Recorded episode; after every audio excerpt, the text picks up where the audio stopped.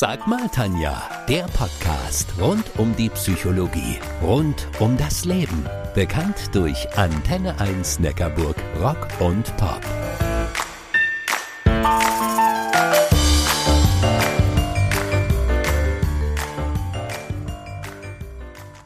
Menschen, die uns vor Gewalt schützen sollen, werden selbst immer häufiger Opfer von Gewalttaten. Beleidigungen, Schläge, Flaschenwürfe. Trauriger Höhepunkt ist sicherlich der Polizistenmord von Kusel. Wie werden Polizisten auf Gewalt gegen sie vorbereitet? Darüber rede ich heute mit Professor Dr. Latscha von der Hochschule für Polizei in Villingen-Schwenningen. Nach dem Studium der Psychologie an der Uni Mannheim hat er in München promoviert. Thema Belastungen im Polizei Polizeivollzugsdienst. Er ist ausgebildeter Verhaltenstherapeut und Notfallpsychologe. Hallo, Herr Latscher. Danke, dass Sie heute mit mir einen Blick auf dieses echt wichtige Thema werfen. Ja, wunderschönen Abend, Frau Köhler. Gewalt ist ja nicht gleich Gewalt. Welchen Formen von Gewalt begegnen denn Polizistinnen in ihrem beruflichen Alltag? Im beruflichen Alltag ist es äh, sicher so, dass am häufigsten wahrscheinlich die verbale Gewalt äh, da ist. Das heißt, dass, dass sie bedroht werden, dass sie beschimpft werden. Aber es sind natürlich auch durchaus körperliche Übergriffe vorhanden.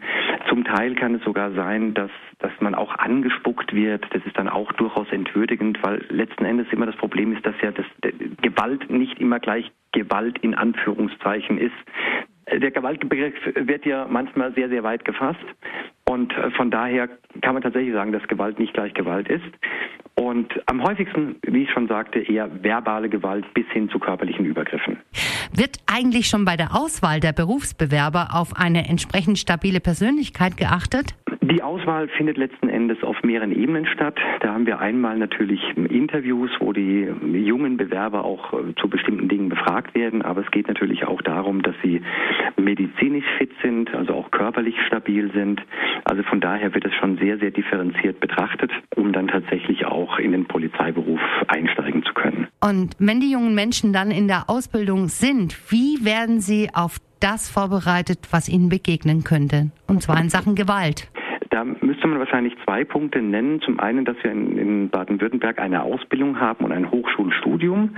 Und bei der Ausbildung ist es sicherlich so, dass sehr, sehr viel mehr auch trainiert wird, sehr viel mehr solche Situationen auch eingeübt werden, wo man das auch reflektieren kann. Das kommt natürlich im Studium etwas zu kurz, weil es ja dann doch auch, ein bisschen äh, wissenschaftlicher äh, ähm, abgearbeitet wird. Von daher in der Ausbildung selbst deutlich mehr als im Studium. Und während des Studiums würden wir natürlich gewisse Dinge auch besprechen und ansprechen, aber direkt üben können wir das da weniger. Da haben wir zu wenig Zeit. Wie wird denn jetzt den nahestehenden Kollegen in Kusel geholfen? Wie es jetzt letztendlich direkt in Kusel ist, kann ich nicht genau sagen. Ich kann prinzipiell über die, die Nachsorge sprechen und das sind aber in den, den Polizeien der Länder durchaus sehr, sehr gute, sehr, sehr gute Möglichkeiten da. Wir haben zum einen die Polizeiseelsorge, die natürlich dann auch den betreffenden Personen hilft, aber auch psychosoziale Berater und Psychologen, die dann denen betroffenen ähm, Beamten, Beamtinnen letzten Endes ähm, Hilfestellung leisten können. Ich kann mir vorstellen, dass bei vielen durchaus weiter entfernten Kollegen aufgrund dieser brutalen Tat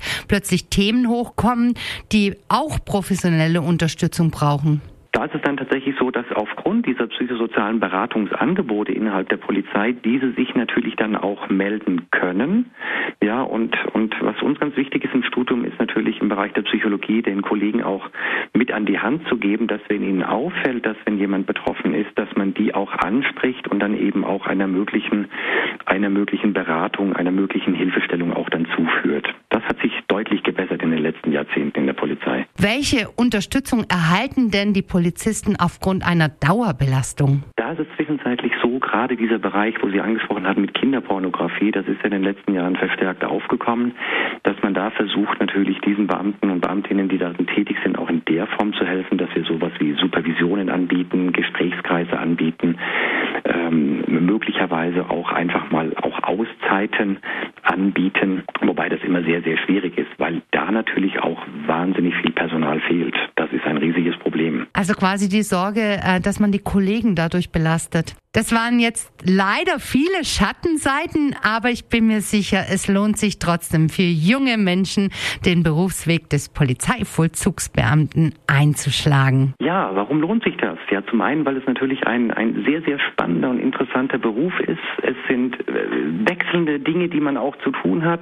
Und zum anderen, glaube ich, ist es ganz, ganz wichtig, mit ein Teil zu sein, auch, auch letztendlich unsere Grundrechte und unser Grundgesetz zu schützen, für die innere Sicherheit zu sorgen, dass wir letzten Endes so leben können, wie wir leben möchten. Wir sind schon am Ende angekommen. Herzlichen Dank, Herr Professor Dr. Latscher, für das total spannende Interview von Kollegin zu Kollege.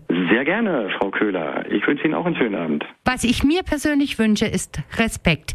Respekt für diejenigen, die sich für uns einsetzen. Respekt gegenüber Polizisten und allen anderen helfenden Einsatzkräften wie Feuerwehr und Rettungsdienste. Denn Helfer dürfen nicht zu Opfer werden.